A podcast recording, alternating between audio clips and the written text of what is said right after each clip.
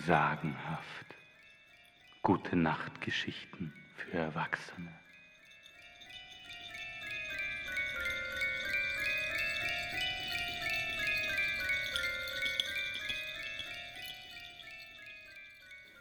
Lehnt euch zurück, macht den obersten Hosenknopf auf und nicht auf den Gute Nacht Trunk vergessen.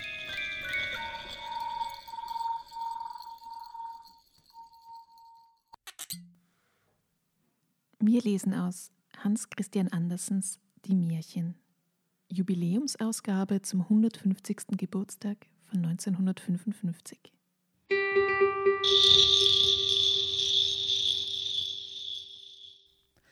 Die Schneekönigin in sieben Geschichten. 1. Die Geschichte vom Teufelsspiegel und seinen Scherben.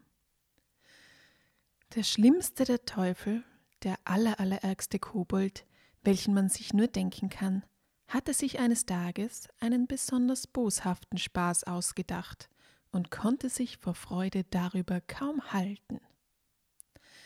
Er hatte nämlich einen Spiegel gemacht, der die Eigenschaft besaß, alles Gute und Schöne, Edle und Vortreffliche, das sich darin spiegelte, in nichts zusammenschrumpfen zu lassen, während das, was nichts taugte, das Schlechte, Böse und Unschöne darin besonders hervortrat und sich noch vergröberte. Das war aber schon eine arge Teufelei. Die herrlichsten Landschaften sahen in dem Teufelsspiegel wie gekochter Spinat aus, und die besten Menschen wurden widerlich oder standen Kopf.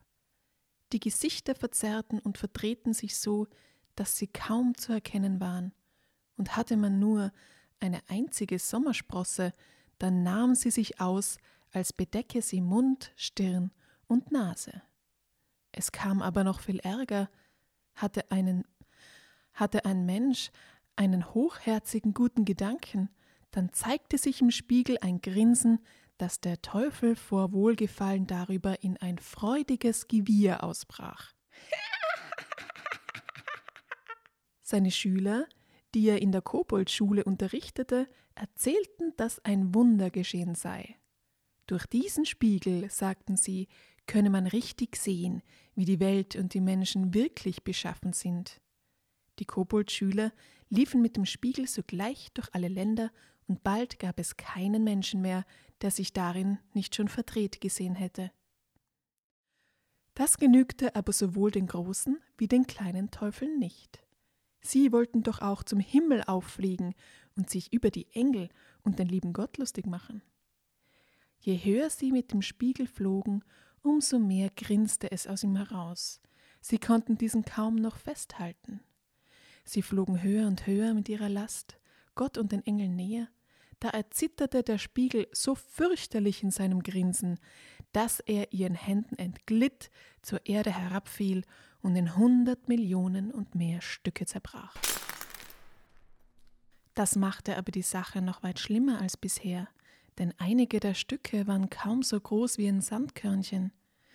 Sobald dies jemand auf der weiten Welt ins Auge bekam, da sah er alles verkehrt, das Schöne hässlich und das Gute böse, denn selbst das allerkleinste Stückchen behielt die Zaubermacht des Teufelsspiegels bei.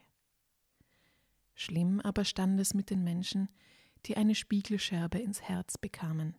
Das Herz wurde kalt und starr, wie ein Klumpen Eis. Einige versuchten, sich aus den aufgefundenen Stücken Brillengläser zu machen. Das taugte schon gar nichts. Setzten sie die Brillen auf, dann sahen sie alles ins Trübe und Lächerliche verzogen und hatten am Leben keine reine Freude mehr.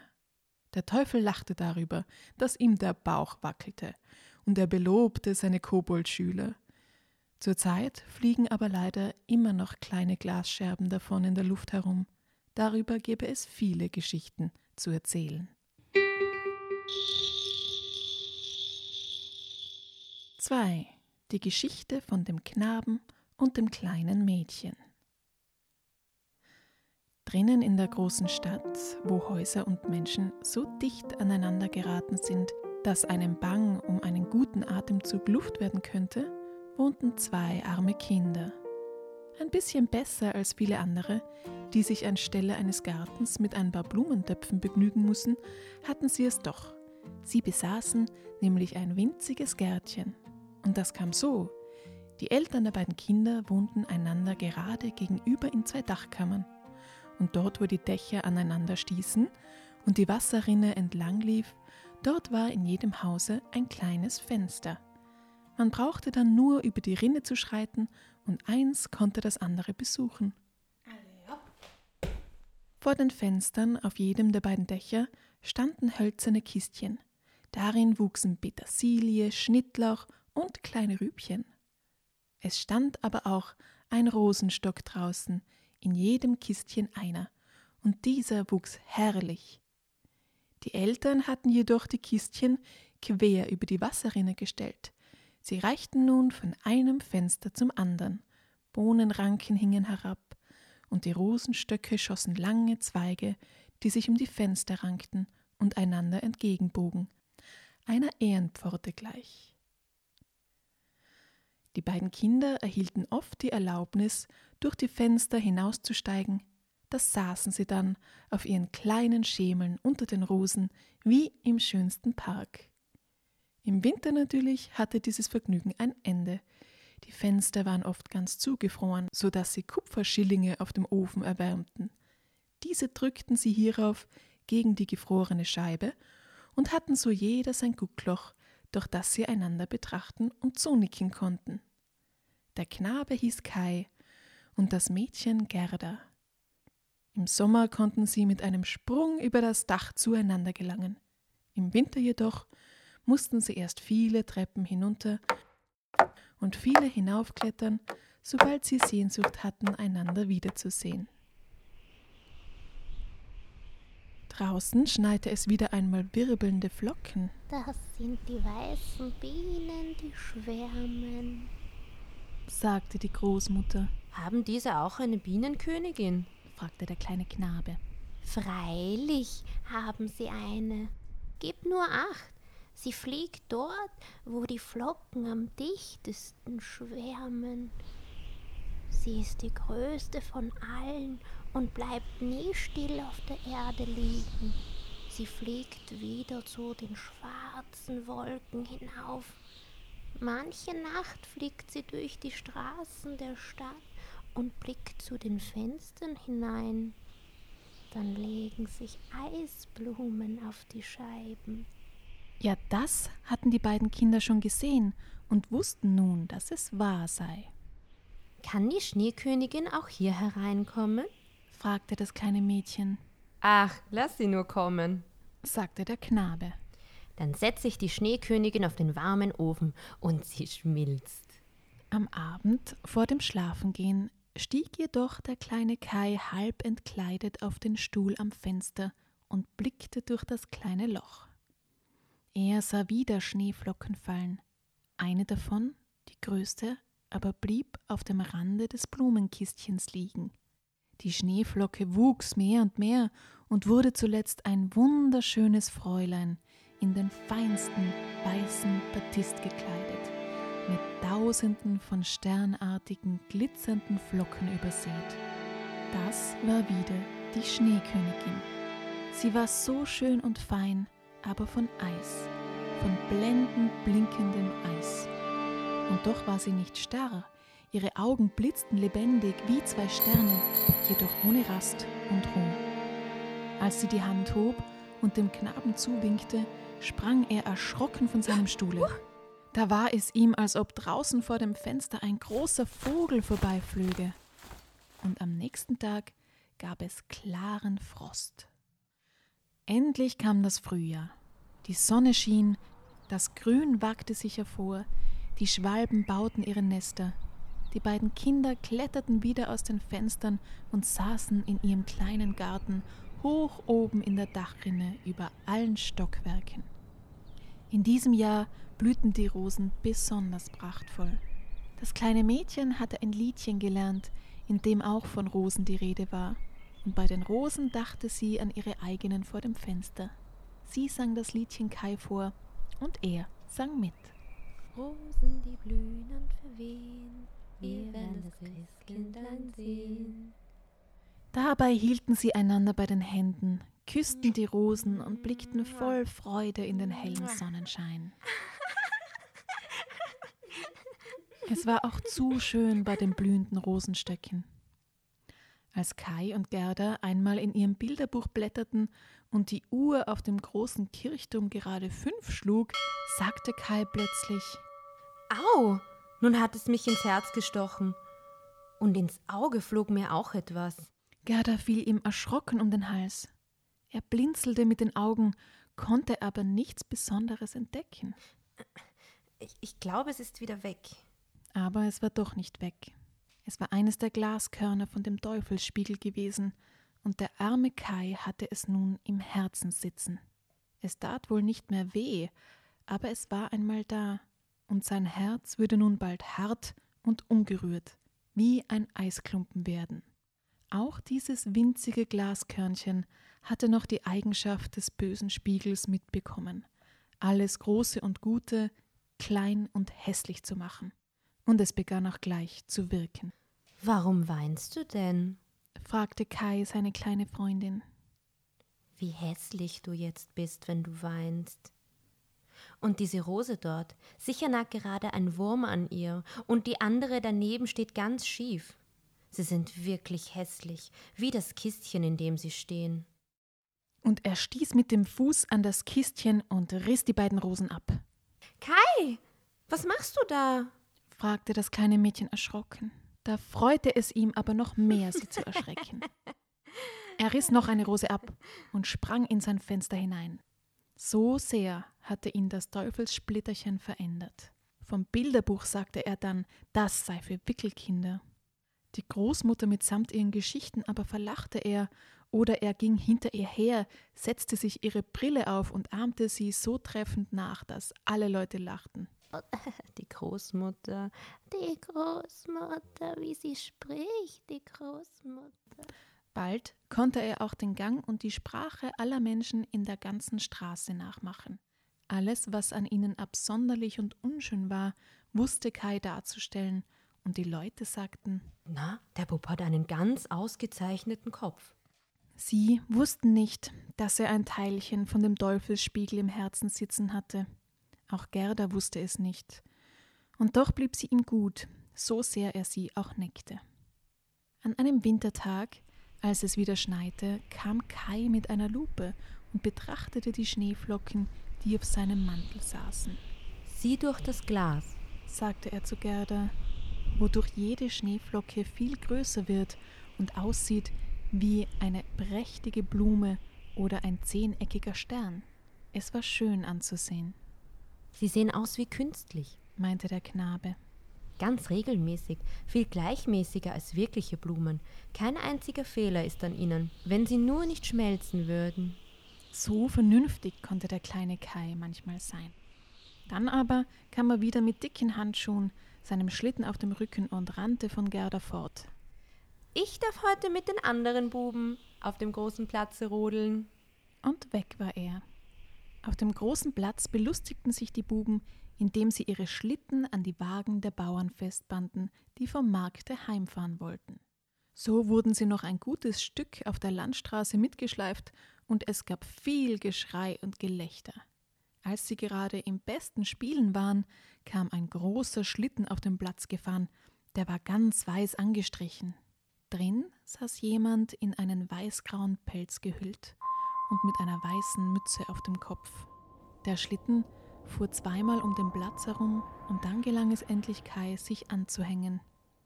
Nun ging es rascher und rascher in die nächste Straße hinein. Die Gestalt im weißen rauen Pelz mit der hohen weißen Mütze drehte sich um und nickte Kai freundlich zu. Es war, als ob sie einander schon kannten.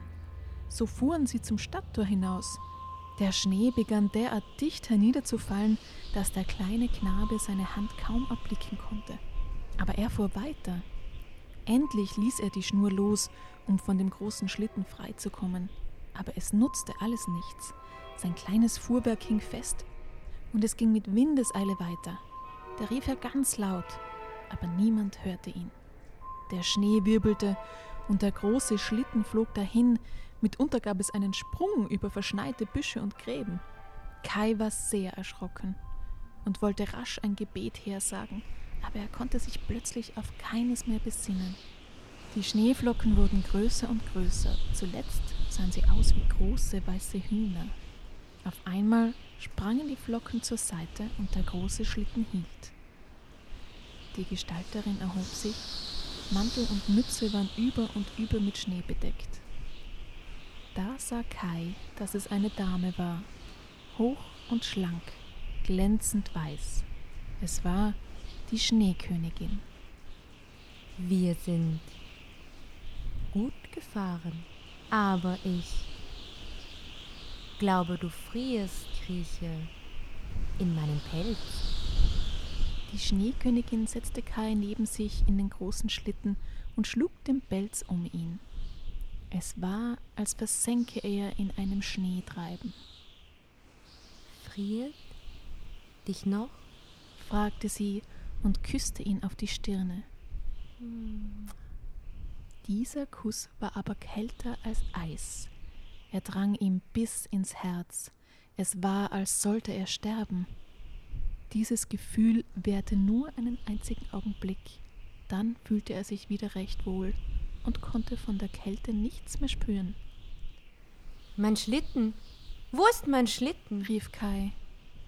Die Schneekönigin band seinen kleinen Schlitten einem der weißen Hühner auf den Rücken, und so flogen sie beide fort.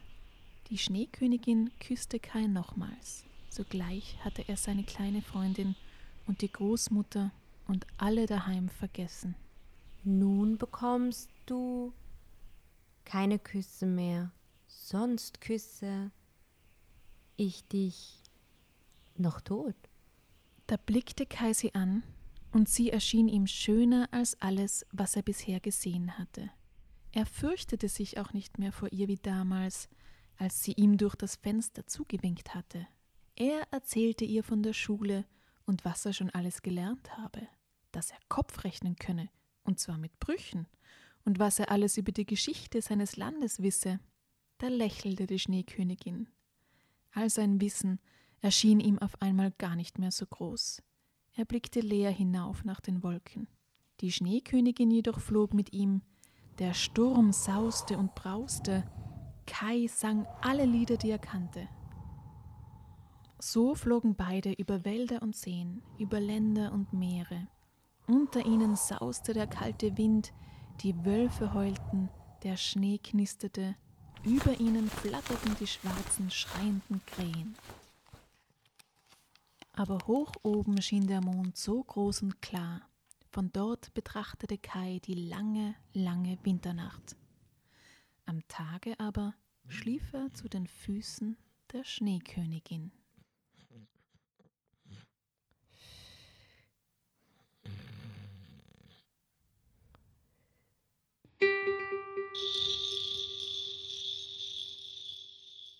Drei. Die Geschichte vom Blumengarten der Zauberin. Gerda war sehr betrübt, als Kai von seiner Schlittenfahrt nicht mehr heimkam. Sie fragte dann alle, die ihn zuletzt gesehen hatten, nach seinem Verbleib, aber niemand konnte Auskunft geben. Die anderen Buben erzählten, dass sie gesehen hätten, wie Kai seinen Schlitten an einen großen weiß gestrichenen Schlitten angebunden habe und mit diesem in schneller Fahrt zum Stadttor hinausgesaust sei. Weiter nichts. Kai aber kam wirklich nicht mehr heim, und alle, die ihn gekannt, trauerten um ihn.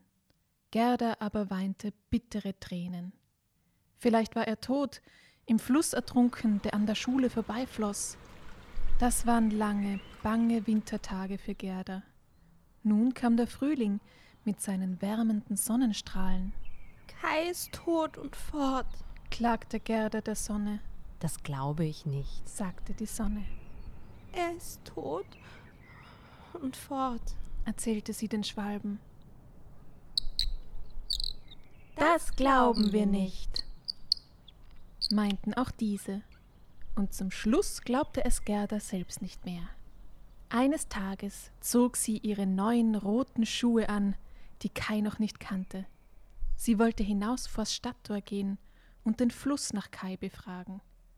Es war noch am frühen Morgen. Gerda küsste die schlafende Großmutter und ging mit ihren neuen roten Schuhen an den Füßen durchs Stadttor hinaus und nach dem Wasser hinunter. Hast du, Wasser, mir meinen kleinen Freund genommen? fragte sie den Fluss. Ich will dir meine neuen roten Schuhe schenken, wenn du mir ihn nur wiedergibst. Es war ihr, als nickten die Wellen ganz sonderbar. Da nahm sie ihre roten Schuhe, die sie doch am liebsten hatte, und warf sie in den Fluss. Aber die Schuhe fielen dicht ans Ufer und die kleinen Wellen trugen sie wieder an Land. Es war gerade so, als wollte der Fluss die roten Schuhe, die sie als ihr Liebstes geopfert hatte, nicht annehmen, weil er Kai nicht verbarg. Aber Gerda glaubte, sie habe die Schuhe zu wenig weit hinausgeworfen. So kroch sie in ein Boot, das im Schilfe lag, und schleuderte die Schuhe noch einmal ins Wasser. Das Boot war aber nicht festgebunden und glitt bei der Bewegung vom Lande ab. Gerda gelang es nicht mehr zurückzukommen, und bald trieb sie ein ganzes Stück vom Land entfernt immer schneller und schneller dahin. Das kleine Mädchen fühlte sich sehr verlassen und begann ängstlich zu weinen.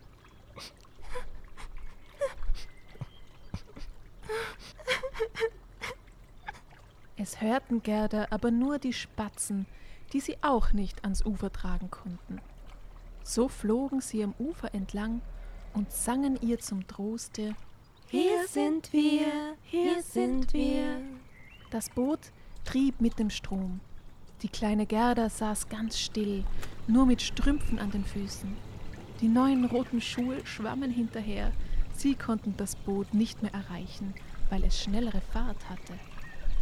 Die beiden Ufer lagen in aller Lieblichkeit da. Blumen blühten an den Abhängen, alte Bäume breiteten ihre Schatten aus und Kühe und Schafe weideten auf den fetten Wiesen. Nirgends aber war ein Mensch zu erblicken. Hm, vielleicht trägt mich der Fluss zu Kai, dachte Gerda und hörte zu weinen auf.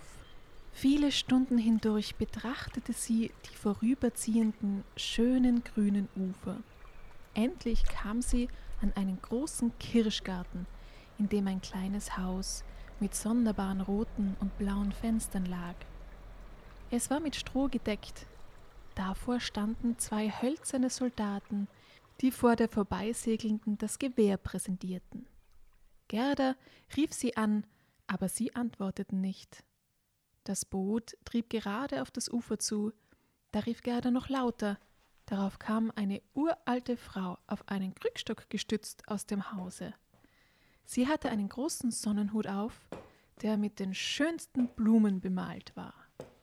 Oh, du armes kleines Kind, sagte die alte Frau. Wer hat dich auf den großen, reißenden Strom gesetzt und in die Welt hinausgetrieben? Hierauf ging sie ins seichte Wasser, erfasste mit ihrem Krückstock das Boot, zog es an Land und hob Gerda heraus. Obwohl das kleine Mädchen froh war, wieder auf festen Boden zu kommen, fürchtete es sich doch ein wenig vor der alten fremden Frau. Gerda sollte nun berichten, was sie hergeführt habe und wer sie sei. Und als sie alles erzählt hatte, schüttelte die Alte den Kopf und sagte Hm, hm.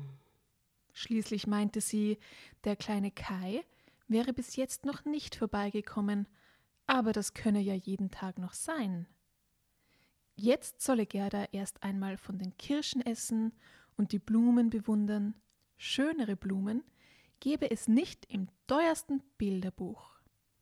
Dabei verstünde jede von ihnen ihre Lebensgeschichte zu erzählen. Ja, so sei ihr Garten bestellt. Nachdem sie ins Haus gekommen waren, schloss die freundliche Alte die Türe ab. Die Fenster waren auffallend hoch, und das Tageslicht fiel durch die roten, gelben und blauen Scheiben gar sonderbar herein. Auf dem Tisch standen die schönsten Kirschen, und Gerda durfte so viel davon essen, als sie nur wollte. Während sie aß, kämmte die alte Frau ihr das Haar mit einem goldenen Kamm. Das Haar begann sich zu locken und gelb zu glänzen. Ja, nach so einem lieben kleinen Mädchen habe ich mich schon so lange gesehnt, sagte die Alte freundlich. Du wirst sehen, wie gut wir beide miteinander auskommen. Während aber so der goldene Kamm Gerda durch die Haare fuhr, vergaß das Mädchen mehr und mehr ihren verlorenen Spielgefährten. Die alte Frau konnte nämlich zaubern, aber sie war keine böse Zauberin. Sie zauberte nur so zu ihrem Vergnügen und lauter nette, ungefährliche Dinge. Nachdem sie nun Gerda bei sich behalten wollte, ging sie in den Garten hinaus und versenkte die Rosenstöcke mit ihrem Zauberkrückstock in die schwarze Erde hinab. Gerda sollte nämlich nicht Heimweh bekommen und an ihre eigenen Rosen daheim erinnert werden. Sie sollte hier bleiben und Kai und auch alles, alles andere vergessen. Dann führte die alte Zauberin Gerda hinaus in den Blumengarten. Dieser Duft und diese Herrlichkeit. Jede Jahreszeit hatte hier ihre Blumen bestellt. Gerda spielte unter den Kirschbäumen, bis die Sonne unterging. Dann bekam sie ein feines Bett von roter Seide, das mit Veilchen geziert war, und sie schlief und träumte darin so herrlich wie eine Königin an ihrem Hochzeitsmorgen. Die Tage flossen dahin, Gerda spielte im Sonnenschein unter den Blumen und Bäumen, aber so viele auch da waren, eine besondere Sorte ging ihr doch ab. Sie wusste nur nicht welche. Da betrachtete sie eines Tages den großen Sonnenhut der alten Frau mit den gemalten Blumen, und gerade die schönste Blume auf diesem war eine Rose. Die Alte hatte nämlich vergessen, diese vom Hut zu nehmen, als sie die Rosenstöcke in die Erde versenkte. Das kann geschehen, wenn man vergesslich ist. Wie, hast du denn gar keine Rosen in deinem Garten? fragte Gerda und suchte zwischen den Beeten, aber sie konnte keine Rose finden. So setzte sie sich nieder und weinte.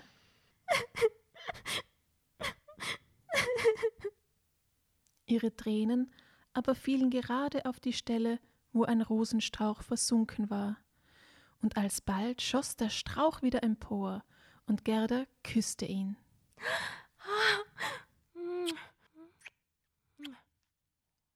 Jetzt musste sie sogleich an ihre Rosen daheim und an Kai denken.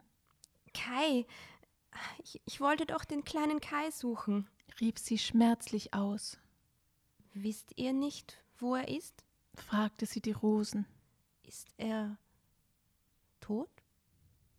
Tot, tot ist er nicht, antworteten die Rosen. Wir sind ja in der Erde gewesen, wo die Toten sind, aber dein Kai ist nicht dort. Gerda bedankte sich und ging zu den anderen Blumen hin, sah in die Kelche hinein und fragte wieder nach Kai. Die Blumen standen in der Sonne und träumten alle ihre eigenen Märchen und Geschichten. Von Kai wusste keine etwas. Ach, könnt ihr mir nichts über Kai erzählen? fragte das kleine Mädchen jede der Blumen, und dann lauschte es den feinen Stimmchen, die aus den Kelchen kamen. Aber immer wieder berichteten die Blumen nur aus fernen Ländern oder von seltsamen Geschehnissen, nie von Kai. Die Feuerlilie träumte sogar von Indien. Hörst du den Trauergesang der Frauen und den dumpfen Ruf der Trommel? Es sind immer nur zwei Töne, Bum, Bum. In ihrem langen roten Mantel kauert eine Hindu-Witwe auf dem Scheiterhaufen neben der Leiche ihres Mannes, wie die Flammen lodern. Die Witwe steht ganz ruhig und erwartet den Tod. Was soll sie noch unter den Lebenden, da ihr Gatte nicht mehr da ist? Sie denkt doch nur an ihn. Seine Augen brannten heißer als jetzt das Feuer, das die Frau bald zu Asche verbrennen wird.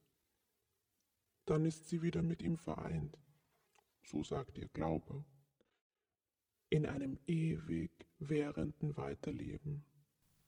Aber Gerda wusste mit der Erzählung der Feuerlilie nichts anzufangen, und so ging sie zum Windling mit seinen blassblauen Blüten weiter. Weißt du etwas von Kai? fragte sie.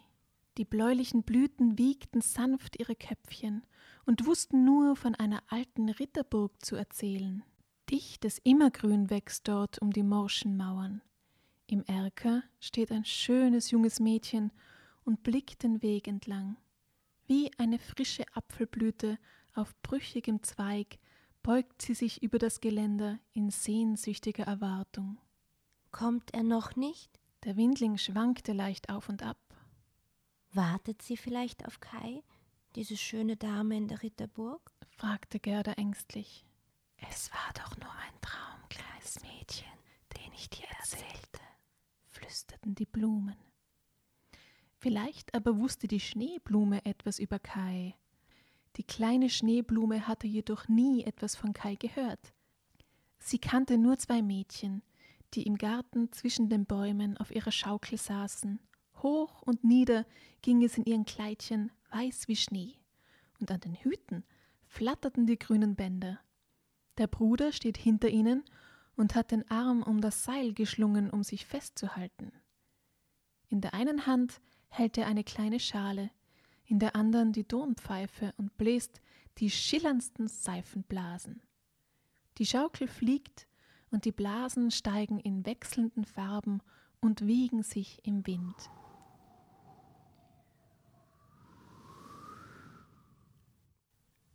Ein schaukelndes Brett, ein zerspringendes Schaumbild ist der Traum der kleinen Schneeblume. Aber nichts von Kai war zu erfahren. Gerda geht somit traurig weiter. Wussten die Hyazinthen etwas über ihn zu sagen?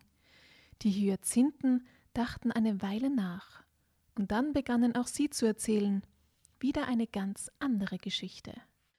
Es waren drei schöne Schwestern, die so fein und zart von Gestalt waren, dass sie fast durchsichtig erschienen. Der einen Kleid war rot, der anderen blau, der dritten Kleid war weiß.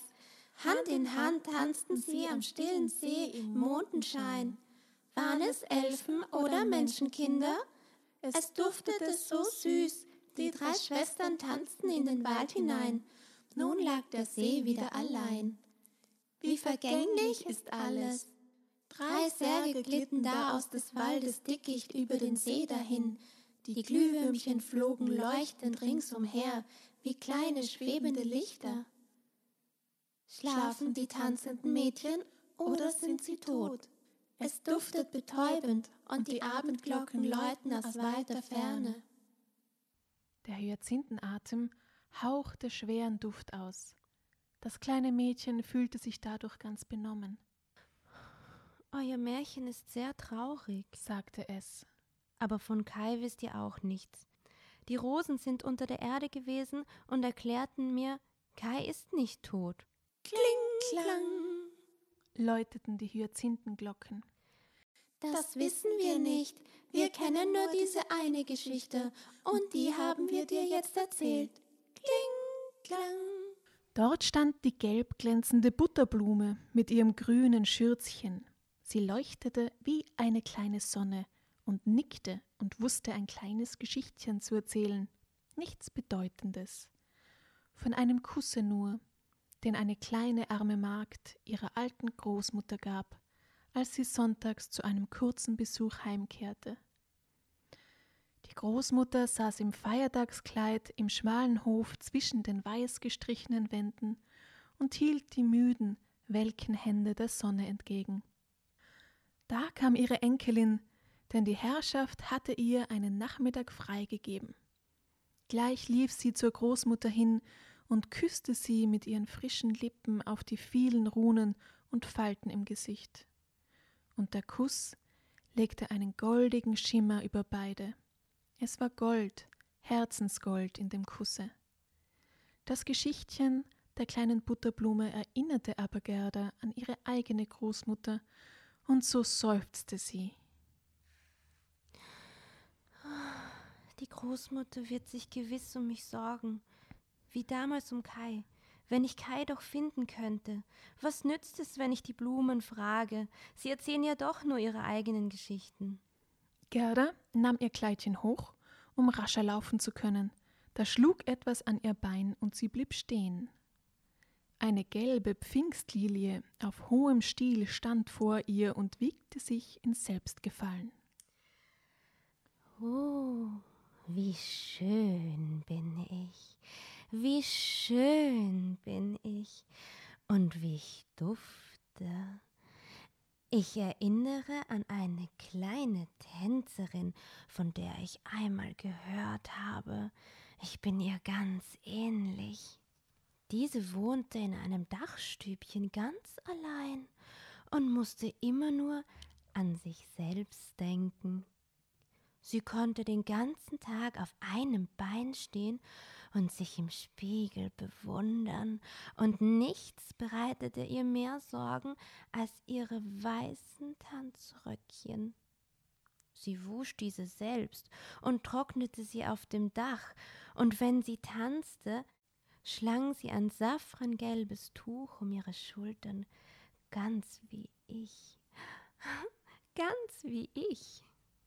Die gelbe Lilie schwankte auf ihrem Bein auf und ab und dachte wohl auch, sie sei eine Tänzerin, eine Tänzerin unter den Blumen. Du bist mir langweilig, sagte Gerda, und ihr Wunsch, wieder nach Hause zu kommen, wurde mit einem Mal so groß, dass sie ohne sich umzusehen bis an das Ende des Gartens lief. Die Tür war verschlossen, aber der Riegel derart verrostet, dass er losbrach, nachdem sie fest darauf drückte. Die Tür ging nun auf und Gerda sprang mit nackten Füßen in die weite Welt hinaus. Sie blickte ängstlich dreimal zurück, aber es verfolgte sie niemand.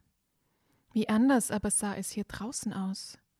Mit dem Garten der alten freundlichen Zauberin hatte Gerda auch den Sommer verlassen, denn hier war es schon Spätherbst. Wie lang war sie fort gewesen? Nun wollte Gerda nicht rasten noch ruhen, bis sie wieder daheim war. So lief sie denn den ganzen Weg, wie bald wurde sie aber müde. Sie musste sich auf einen großen Stein setzen und rasten. Ringsum sah es rau und kalt aus. Die langen Weidenblätter waren gelb geworden, ein Blatt nach dem anderen fiel ab. Nur der Schlehdorn trug noch Früchte, die schmeckten aber herb, so herb wie der Herbst. Grau und schwer war es in der Welt geworden, und Gerda fand sich auf ihrem Weg immer mühsamer zurecht.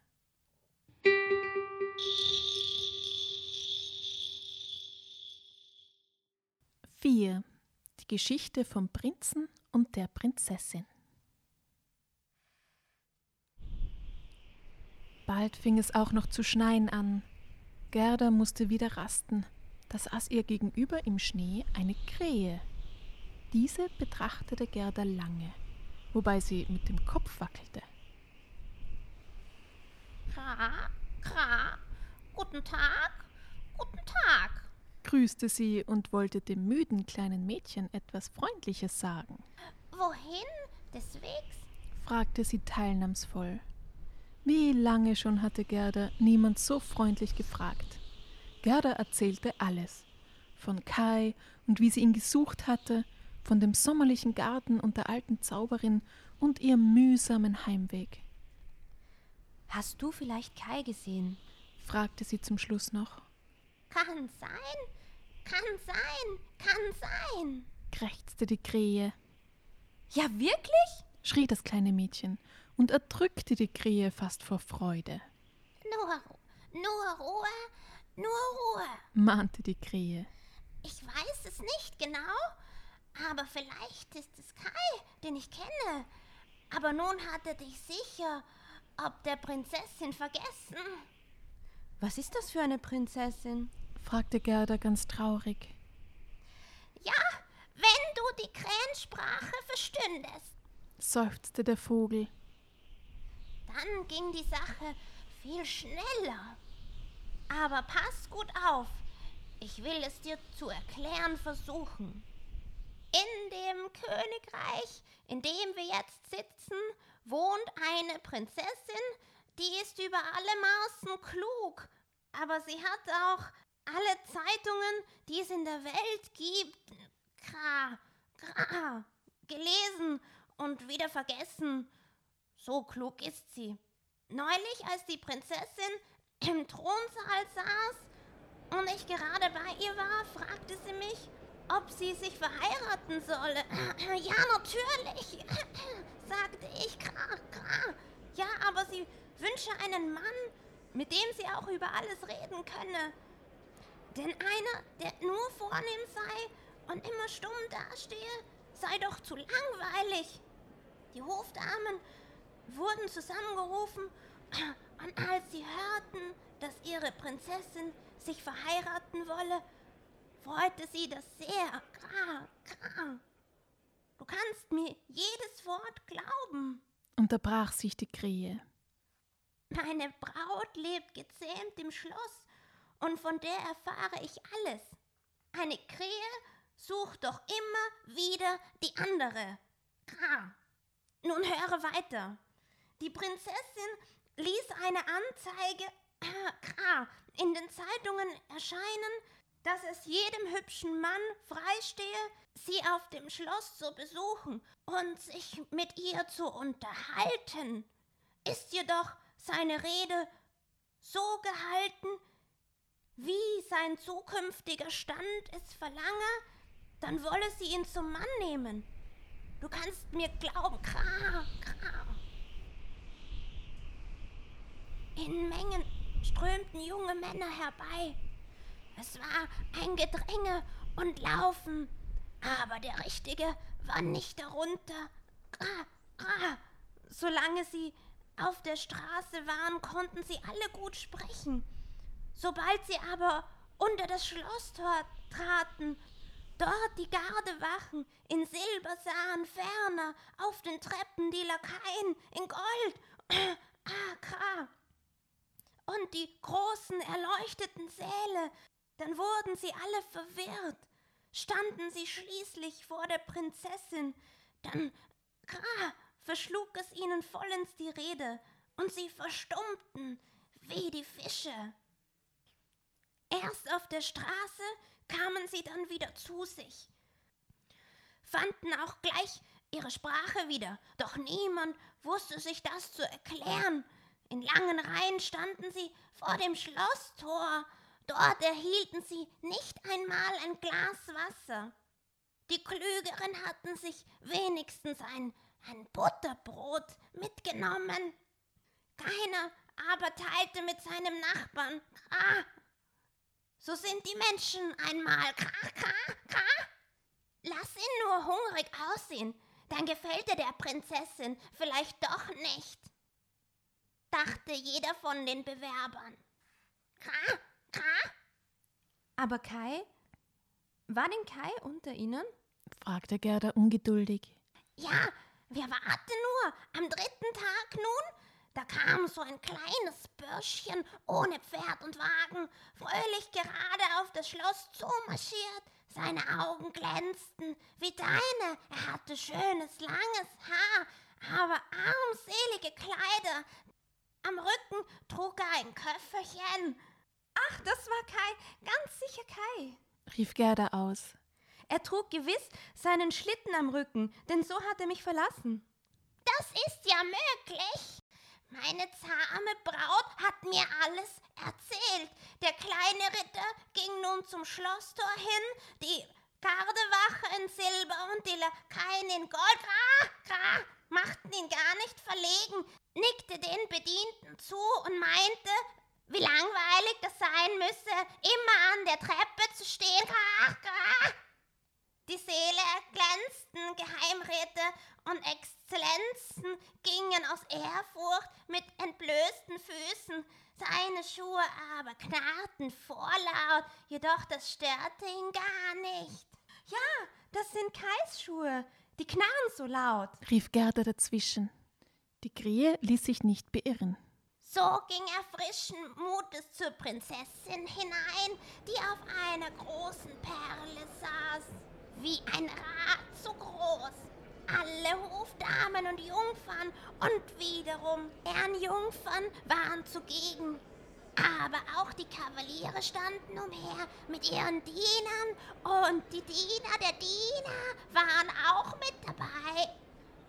Die letzten der Diener im Schloss hielten sich aber auch wie der Burschen und diese Burschen waren die stolzesten von allen, weil sie hierzu den wenigsten Grund hatten. Vor diese Gesellschaft trat nun dein Kai hin und begann mit der Prinzessin zu reden. Er soll ebenso gut sprechen, wie ich es in der Krähensprache kann, hat mir meine Braut gesagt. Und das will was heißen. Ja, er war ja auch gar nicht mit der Absicht gekommen, die Prinzessin zu freien. Er hatte nur von ihrer Klugheit gehört und er wollte sich selbst davon überzeugen. Er fand sie sehr klug und sie wiederum hatte Gefallen an ihm. Kai kann Kopf rechnen mit Brüchen, sagte Gerda stolz. Wie soll er dann nicht der Prinzessin gefallen? Kannst du mich nicht auf dem Schloss einführen, liebe Krähe? Ja, wenn das so leicht wäre. Ich muss mir erst Rat bei meiner zahmen Braut holen, denn so ein kleines Mädchen wie du eines bist, bekommt von alleine nie die Erlaubnis, das Schloss zu betreten. Aber Kai verschafft mir doch sofort die Erlaubnis, sobald er nur hört, dass ich da bin. So, so, meinte die Krähe und wackelte mit dem Kopf. Erwarte mich dort beim Gitter. Ich will es versuchen und fort war sie. Die Krähe kehrte erst spät am Abend wieder und brachte Gerda ein kleines Stückchen Brot, das die zahme Krähenbraut aus der Küche genommen hatte. Ins Schloss hinein dürfte sie aber leider nicht kommen, denn sie wäre barfuß, und die Gardewache in Silber und die Lakaien in Gold würden den Eintritt nie erlauben. Es gäbe aber dort eine versteckte Treppe, die führte direkt ins Schlafgemach die zahme Krähenbraut werde sich bemühen, den Schlüssel zu erhalten. Gerda und die Krähe gingen indessen im Garten auf und ab und durch eine lange Allee, wo ein Blatt nach dem anderen herabfiel. Als die Lichter im Schloss verlöscht waren, führte die Krähe Gerda zu einem niederen Türchen, das nur angelehnt stand. Gerdas Herz erfüllten Furcht und Freude. Vielleicht sollte sie bald Kai wiedersehen, den sie so lange auf mühsamen Weg gesucht hatte, Kai mit seinen glänzenden Augen und den langen, schönen Haaren. Er jedoch würde sich sicher freuen, Gerda wiederzuhaben. Nun waren beide an der Treppe angelangt. Hier brannte eine kleine Lampe auf dem Gesims, und mitten auf dem Fußboden wartete die zahme Krähenbraut und betrachtete Gerda von allen Seiten. Gerda verneigte sich vor ihr, wie sie es von der Großmutter gelernt hatte, und die zahme Krähe nickte zur Begrüßung. Ka, Ka, mein Verlobter hat mir viel Gutes von Ihnen erzählt, Ka, Ka, sagte die Krähe. Ich bin von Ihrem Lebenslauf sehr gerührt. Wollen Sie bitte die Lampe nehmen? Ich gehe voran, Ka. Hier begegnet uns niemand. Da sausten Schatten hinter Gerda einher. Pferde mit fliegenden Mähnen und dünnen Beinen, Jägerburschen, Damen und Herren zu Pferde. Das sind nur die Träume, ha? sagte die Krähe. Die unsere hohen Herrschaften besuchen, umso besser können wir diese im Bett betrachten, ha? ha? Nun kamen sie in den ersten Saal. Seine Wände waren von rosenrotem Atlas mit Blumen bestickt.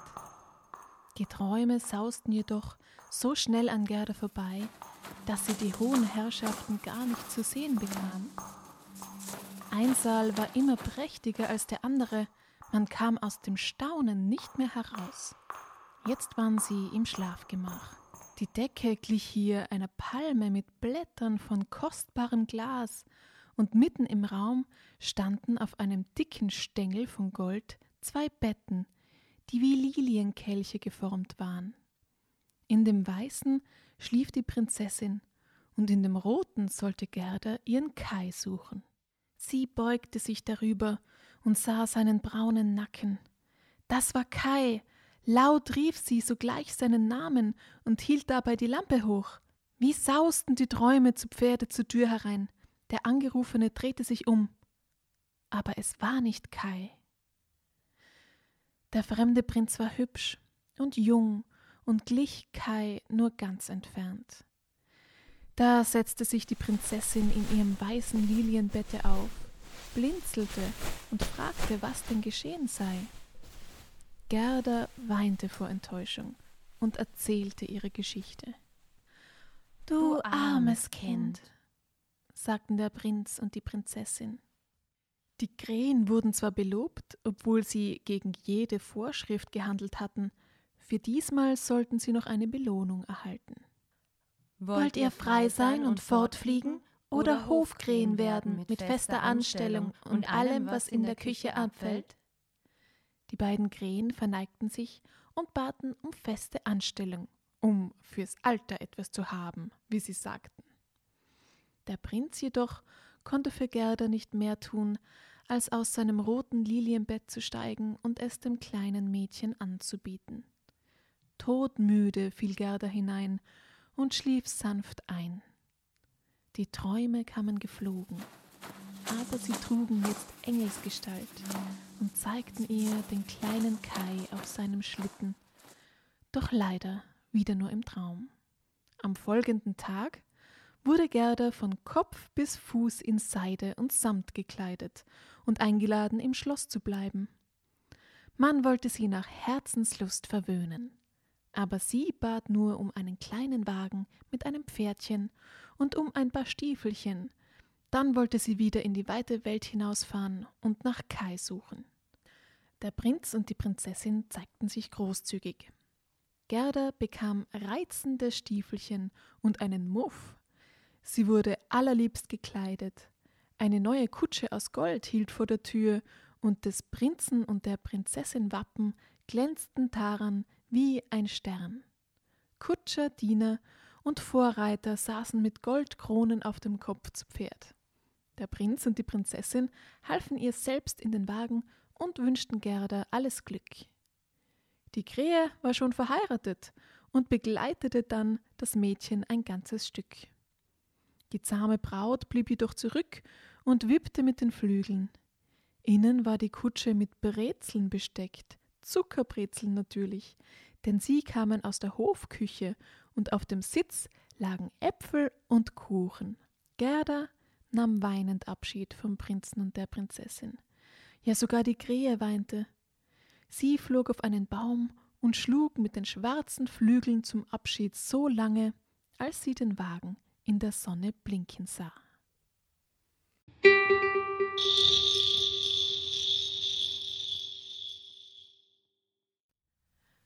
5. Die Geschichte vom kleinen Räubermädchen. Die Kutsche mit Gerda fuhr durch den dunklen Wald und das Gold daran leuchtete gleich einer Fackel. Das sahen Räuber und kamen angerannt. Das, das ist, ist Gold, Gold, pures Gold! riefen sie, griffen den Pferden in die Zügel, schlugen Kutscher, Diener und Vorreiter tot und zogen das kleine Mädchen aus dem Wagen. Ein hässliches altes Räuberweib mit einem struppligen Bart war auch dabei. Diese griff Gerda ab wie ein gemästetes Hühnchen. Sie ist fett und rund, sagte sie. Man hat sie mit Nusskernen gefüttert. Das Weib wackelte mit ihren dichten Augenbrauen, die ihr über die Augen herabhingen. Sie ist fett, wie ein Osterlämmchen. Sie soll uns schmecken. Dann zog sie ihr blankes Messer heraus, das grässlich blinkte. Au weh! schrie sie zur gleichen Zeit, denn ihre kleine Tochter, die wild und unartig auf ihrem Rücken hing, hatte sie fest ins Ohr gebissen. Ich will mit dem Mädchen spielen, verlangte das Räuberkind. Sie soll mir ihren Muff und ihr Kleid geben und in meinem Bette schlafen. Dann biss das Kind das Räuberweib wieder, diesmal ins andere Ohr, Und die Räuber lachten.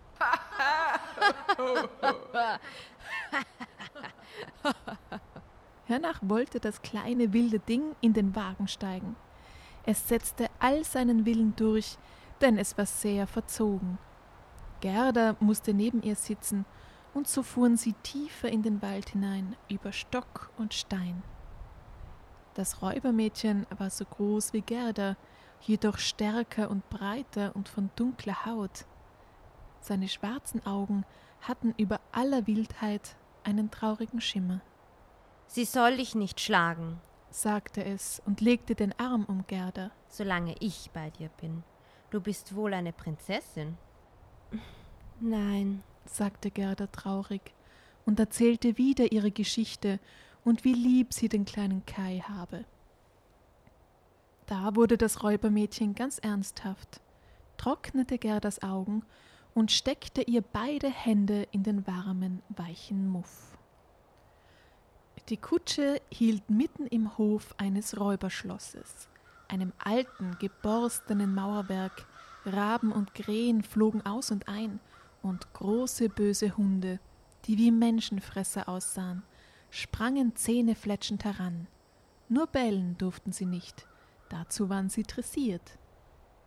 In dem großen, verräucherten Saale brannte mitten auf dem steinernen Fußboden ein helles Feuer. Der Rauch zog unter der Decke hin und musste sich selbst einen Ausweg suchen.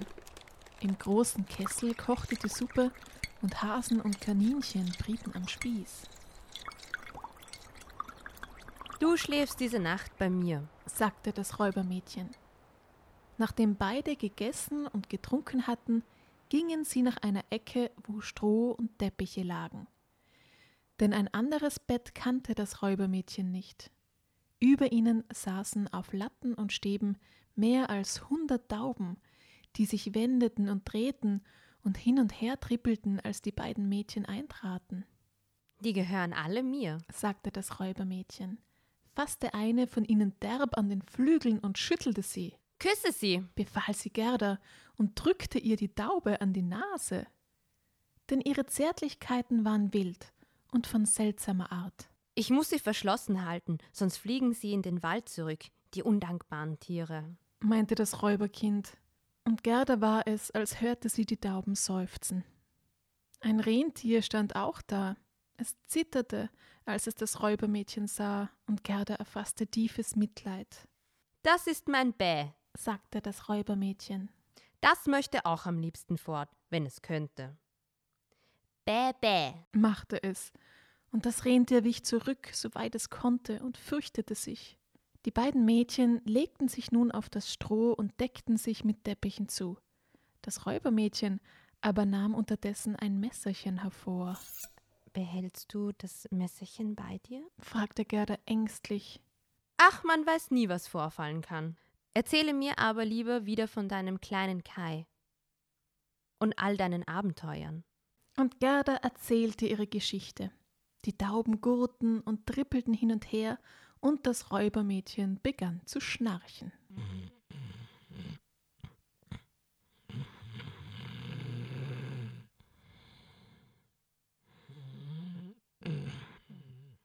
Gerda konnte nicht einschlafen. Sie ängstigte sich zu sehr. Die Räuber saßen rings ums Feuer und sangen schreckliche Lieder, wobei das alte Räuberweib Burzelbäume schlug. Es war grässlich, dies anzusehen und anzuhören. Da begannen die Waldtauben plötzlich. Gurr, gurr, gurr. Wir haben den kleinen Kai gesehen. Ein weißes Huhn trug seinen Schlitten auf dem Rücken. Er jedoch saß im Schlitten der Schneekönigin. Dicht über den Bäumen fuhr er dahin, als wir jungen Tauben noch in den Nestern lagen. Und der Atem der Schneekönigin war so kalt. Gurr, gurr. Was sagt ihr da? fragte Gerda und richtete sich auf. Und wisst ihr auch, wohin ihn die Schneekönigin gebracht hat?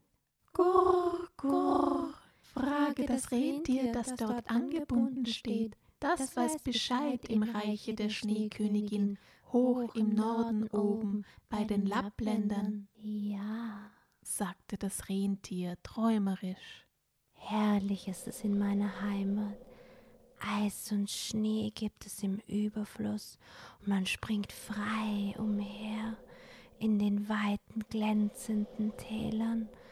Dort hat die Schneekönigin ihr Sommerzelt, in das sie sich zurückzieht, wenn es ihr in den anderen Ländern zu warm wird. Ihr schönstes Schloss freilich steht ganz hoch am Nordpol oben. Ach, Kai, Kai, seufzte das kleine Mädchen. Da erwachte seine ungebärdige Nachbarin und begann auch gleich zu brummen. Willst du wohl still sein? Sonst erreicht dich mein Messerchen. Am Morgen aber erzählte Gerda dem Räubermädchen, was sie über Kai erfahren hatte. Eine stumme Bitte lag in ihren Augen. Wir werden ja sehen, meinte das wilde Ding. Weißt du, wo Lappland ist? Wandte es sich dann an das Rentier. Wer konnte das besser wissen als das Rentier, das dort geboren und erzogen und frei auf den Schneefeldern umhergesprungen war? Da überlegte das Räubermädchen nicht mehr lange und beschloss, Gerda mit dem Rentier fortziehen zu lassen. Warte, bis es Mittag wird. Dann ist meine Mutter allein und trinkt aus der großen Flasche. Dann sieht und hört sie nichts mehr. Alles weitere werden wir schon sehen. Die Räuber zogen mit großem Lärm in den Wald hinein. Das Räubermädchen aber neckte sich mit seiner Mutter, es hatte schon gar keine Erziehung mehr. Mein Ziegenbock, mein Ziegenbock, sagte es und zog das alte Räuberweib an seinem Barte. Dafür gab es dann rote und blaue Nasenstüber. Und all dies aus Liebe, aus heißer Räuberliebe. Zu Mittag trank das alte Räuberweib aus einer großen Flasche, gluck, gluck, gluck, und schlief daraufhin ein. Da schlich das Räubermädchen auf den Zehen zum Rentier, löste seine Schnur und sagte Ich würde dich ja noch gerne eine Zeit lang gefangen halten. Aber du sollst dieses nette kleine Ding nach Lappland zum Schloss der Schneekönigin bringen. Vielleicht findet es dann seinen Spielgefährten. Mach tüchtige Beine und sei nicht faul. Das Rentier sprang vor Freude in die Höhe. Das Räubermädchen jedoch hob Gerda auf seinen Rücken, band sie fest und gab ihr sogar noch ein kleines Kissen als Sitz mit. Auch die Beltstiefel bekam Gerda wieder, nur den Muff wollte sich das Räubermädchen zum Andenken behalten. Dafür gab es die Fausthandschuhe seiner Mutter mit. Das gab Freudentränen, aber das Räubermädchen wollte nicht, dass Gerda weinte, holte noch zwei Laibchen Brot und ein großes Stück Schinken herbei und gab alles in einen Sack. Wie gerne nahm Gerda hier Abschied. Die großen Hunde im Hof wagten nicht näher zu kommen. Als das Räubermädchen das Rentier freigemacht hatte, jagte es sogleich wie der Wind über Stock und Stein davon. Kaum, dass Gerda noch Lebe wohl rufen konnte. Da ging es dahin durch den großen Wald, über Sümpfe und Steppen, die Wölfe heulten und die Raben schrien, und am Himmel erschienen seltsame Lichtzeichen. Das Nordlicht, mein Nordlicht, sagte das Rentier, und nun wusste es ganz gewiss, dass es wieder in Freiheit war. Deshalb lief es noch schneller, Tag und Nacht, und als die zwei Leibchen Brot verzehrt waren sowie der Schinken, kamen sie gerade nach Lappland. 6. Die Geschichte von der Lappenfrau und dem Finnenweib. Nun waren sie also in Lappland. Gleich bei dem ersten kleinen Haus hielten sie an. Es war ein armseliges Haus. Das Dach hing fast bis zur Erde herab, und die Tür war so niedrig, dass die Familie am Bauche kriechen musste, wenn sie heraus oder hinein wollte. Und außer einer alten Lappenfrau die über einer Tranlampe Fische kochte, war niemand zu Hause. Das Rentier erzählte gleich Gerdas Geschichte, zuvor aber seine eigene. Diese kam ihm viel wichtiger vor, und das kleine Mädchen war auch so vor Kälte erstarrt, dass es sich nicht rühren konnte. Zur Schneekönigin wollt ihr? fragte die Lappenfrau. Da habt ihr Armen jedoch noch weit zu laufen, Viele Kilometer noch, aber ihr könnt es gleich sehen, wo es richtig ist, denn die Schneekönigin brennt alle Abend ein Feuerwerk ab. Ich will euch einen Brief mitgeben an meine Bekannte dort oben, das Finnenweib. Da werdet ihr noch besser hingewiesen werden. Die Lappenfrau fand aber kein Papier, und so schrieb sie ihren Brief auf ein Stück Stockfisch, und es wurde dennoch ein ganz ordentlicher Brief daraus. Als Gerda gelabt war und sich ein wenig erwärmt hatte, ließ sie sich wieder ans Rentier festbinden, und schon ging es weiter. Die ganze Nacht brannten die schönsten blauen Nordlichter am Himmel. Das war der Schneekönigin Feuerwerk. Es war auch gar nicht mehr so weit bis zu dem Finnenweib. Das Stückchen Stockfisch hielt Gerda fest an sich gepresst. Das Finnenweib hatte überhaupt keine Tür in seiner Hütte, und so mussten sie an den Rauchfang klopfen. Was hatte es aber in der Hütte für eine Hitze? Das Finnenweib ging fast nackt, war klein und schmutzig, denn wer mag sich bei solcher Kälte auch viel waschen und noch dazu in Schneewasser? Gerda musste die Pelzstiefel und die langen, dicken Fausthandschuhe ausziehen, sonst wäre sie verschmachtet. Dem Rentier aber legte das Finnenweib ein Stück Eis auf den Kopf. Den Brief, auf Stockfisch geschrieben, las das Finnenweib dreimal, dann wusste sie ihn auswendig und warf das Stückchen Fisch in den Suppentopf. Gespart musste sein. Das Rentier erzählte wieder zuerst seine Geschichte und dann die von Gerda, und die Finnin blinzelte dazu mit klugen Augen. Du bist sehr klug, sagte das Rentier schmeichelnd. Du kannst alle Winde der Welt mit Zwirnsfaden zusammenbinden. Löst der Schiffersmann den einen Knoten, so erhält er guten Wind. Löst er den anderen, dann weht es scharf. Und löst er den dritten und vierten, so stürmt es, dass die Wälder umfallen. Willst du dem kleinen Mädchen nicht einen Trunk geben, der ihr zwölf Männer Stärke verleiht? Denn nur so kann sie die Schneekönigin finden. Zwölf Männerstärke? sagte die Finnin. Ja, das allein könnte helfen. Dann ging sie nach einem Bett, nahm ein großes, zusammengerolltes Fell hervor und rollte es auf. Da waren seltsame Buchstaben darauf geschrieben, und das Finnenweib las darin, dass ihr das Wasser von der Stirne rann, aber es schien ihr nichts einzufallen. Das Rentier bat noch einmal mit bewegten Worten, und Gerda sah die Finnin mit Tränen in den Augen an. In letzter Minute sollte doch nicht alle Hilfe versagen.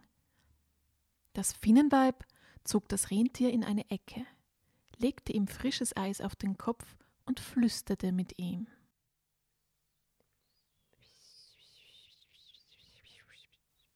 Kai lebe bei der Schneekönigin sehr glücklich und finde dort alles nach seinem Geschmack weil er doch die Glassplitterchen von dem Teufelsspiegel in seinem Herzen und im Auge stecken habe. Diese müssen erst heraus, sonst werde er nie mehr ein Mensch werden. Alle Liebe daheim, auch die kleine Gerda habe er vergessen, so sehr stehe er in der Gewalt der Schneekönigin. Kannst du Gerda nichts eingeben, dass sie wieder allein Gewalt über ihren Kai erhält? Fragte das Rentier. Besitzt ihr nicht schon selbst die größte Gewalt? Du und alle die anderen Tiere, die dienen ihr. Das wüde Räubermädchen erfüllte ihrerseits ihre Wünsche mit nackten Fiers, liefen sie über den mühsamen Weg. Sie kann nicht von uns solche Macht erhalten. Die sitzt in ihrem unschuldigen Herzen. Je stärker ihre Liebe, desto größer ihre Macht. Allein muss zur Schneekönigin kommen und Kai die Splitterchen aus dem Herzen und dem Auge ziehen. Na, mir können nix mehr für sie tun.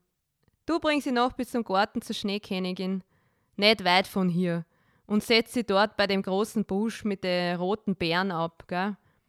Dummel die, sonst ist Sport, gell?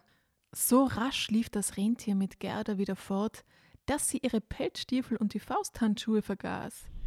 Die Kälte stach wie mit Messern. Das Rentier hielt aber nicht eher an als bei dem großen Busche mit den roten Beeren, setzte Gerda ab, küsste sie auf die Wange und lief mit Tränen in den Augen wieder zurück. Da stand das arme kleine Mädchen in der fürchterlichen Kälte, barfuß und ohne Handschuhe. Es begann zu laufen, immer rascher geradeaus, aber da kam ihm ein Regiment Schneeflocken entgegenmarschiert, der Schneekönigin Vorposten.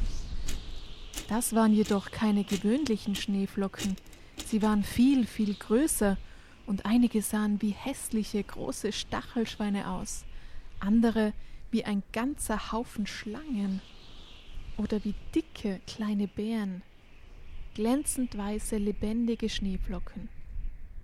Der Himmel war hell und glänzte und flammte von Nordlichtern auf. Alles war dazu angetan, Gerda abzuschrecken. Aber das kleine Mädchen betete sein Stoßgebet. Die Kälte war so groß, dass es seinen eigenen Atem sehen konnte, der wie Rauch aus seinem Munde ging. Und der Atem wurde dichter und dichter. Kleine Engel wuchsen heraus, mit Helmen auf den Köpfen und Spießen in den Händen. Eine große Schar war um Gerda versammelt. Sie alle stachen mit ihren Spießen gegen die Schneeflocken, so dass diese in hundert Stücke zerstoben. Jetzt konnte Gerda sicher und frohen Mutes weiterziehen. Sie empfand es auch nicht mehr so kalt und eilte fröhlich nach der Schneekönigin Schloss. Kai jedoch, mit dem Teufelssplitterchen im Herzen, das ihn völlig gefühllos gemacht hatte, saß im Schloss der Schneekönigin und ahnte nicht, wie nahe ihm die kleine Gerda bereits war.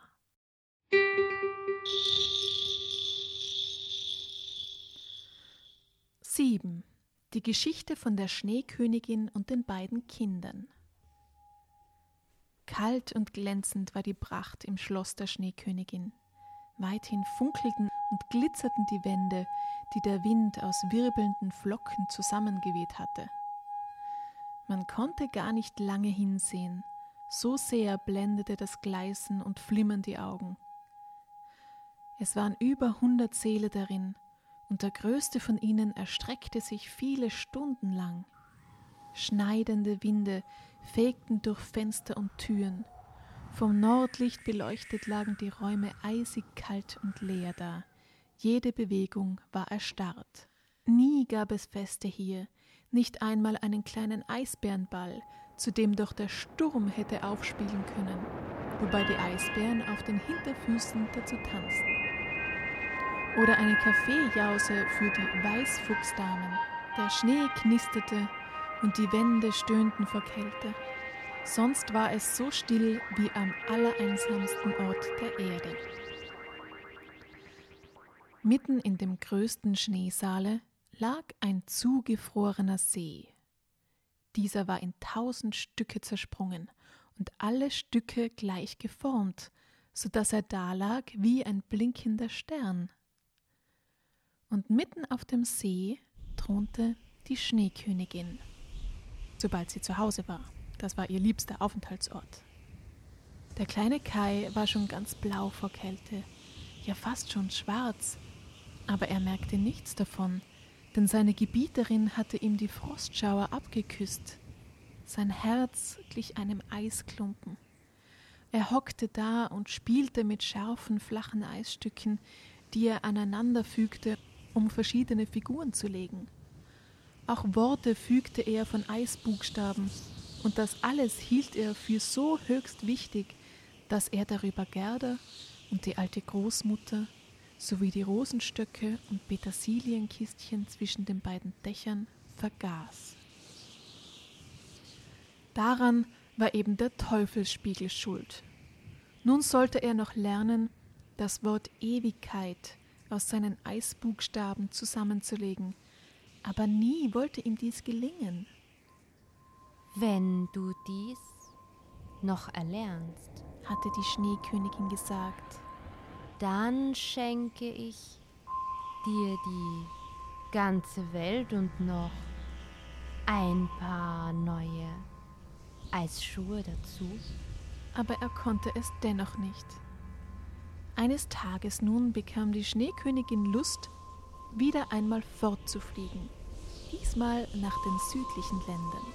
Ich will mir den Vesuv ansehen. und ein bisschen in sein Feuer spucken. Das wird den Weintrauben und Zitronen wohl bekommen. Die Schneekönigin flog sodann davon. Kai saß einsam da und legte an seinen Eisstückchen.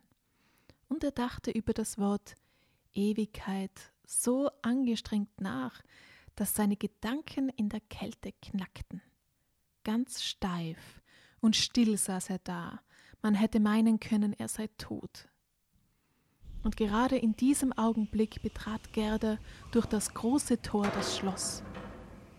Die eisigen Winde sprangen ihr entgegen und wollten alles vereiteln, aber sie lächelte nur und schob diese ganz einfach zur Seite und ging weiter. Solche Macht hatte sie schon bekommen. Je größer die Liebe, umso größer die Macht, hatte doch das Finnenweib gesagt. Kai, lieber kleiner Kai, rief Gerda. Da habe ich dich endlich gefunden. Und sie flog ihm um den Hals und hielt ihn fest. Aber Kai blieb kalt und stumm. Da weinte Gerda heiße Tränen. Kai, Kai. Sie fielen auf seine Brust und drangen in sein Herz. Der Eisklumpen taute auf und schwemmte das Teufelssplitterchen fort. Da erkannte Kai seine Gerda wieder. Lange sah er sie an, und dann begann er leise zu singen. Rosen, die blühen und verwehen, wir werden das Christkindlein sehen. Kai schien vor Ergriffenheit zu weinen. Dadurch schwamm das Spiegelkörnchen aus dem Auge. Nun jubelte er. Gerda, meine Gerda.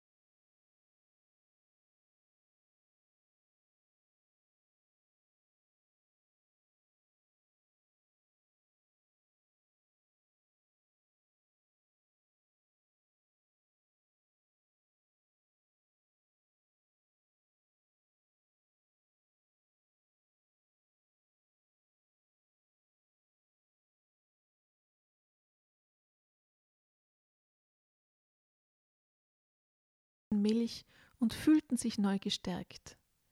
Das Rentier brachte beide zu dem Finnenweib. Dort aßen sie Stockfischsuppe und wärmten sich für die Weiterreise auf. Sie kamen auch zur Lappenfrau, die ihnen neue Kleider genäht und den Schlitten in Ordnung gebracht hatte. Das Rentier und die Lappenfrau begleiteten die beiden bis zur Grenze des Landes. Dort sproßte schon das erste Grün. Leb wohl, leb wohl, riefen sie der Frau zu, wobei die Vöglein zwitscherten.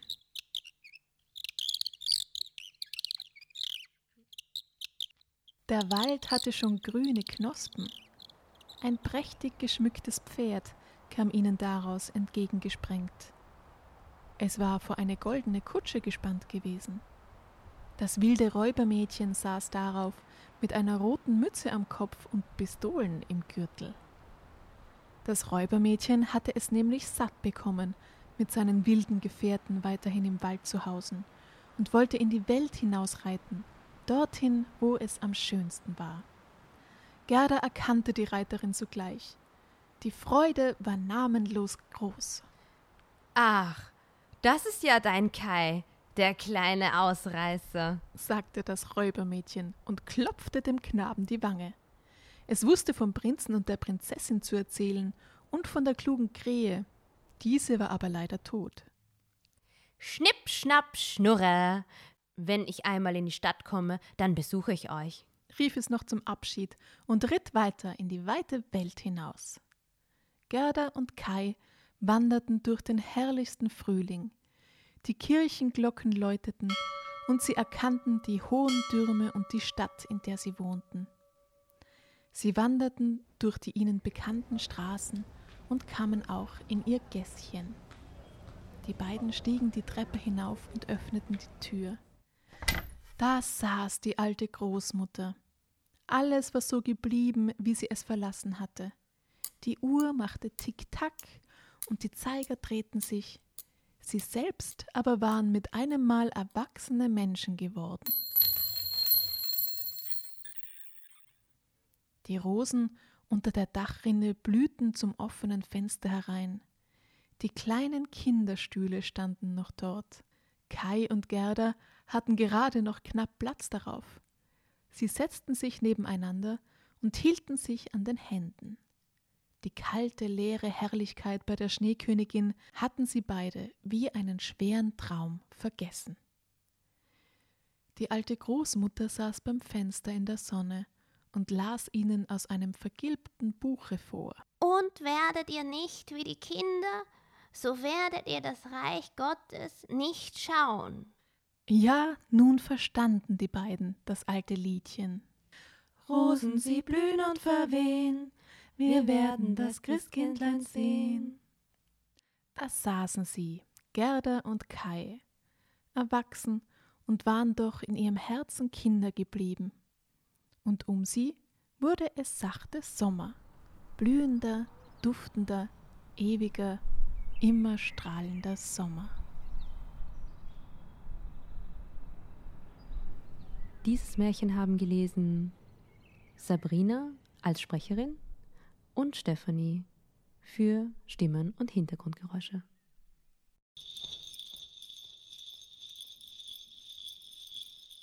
Alsdann bis zum nächsten Mal bei sagenhaft gute Nachtgeschichten für Erwachsene.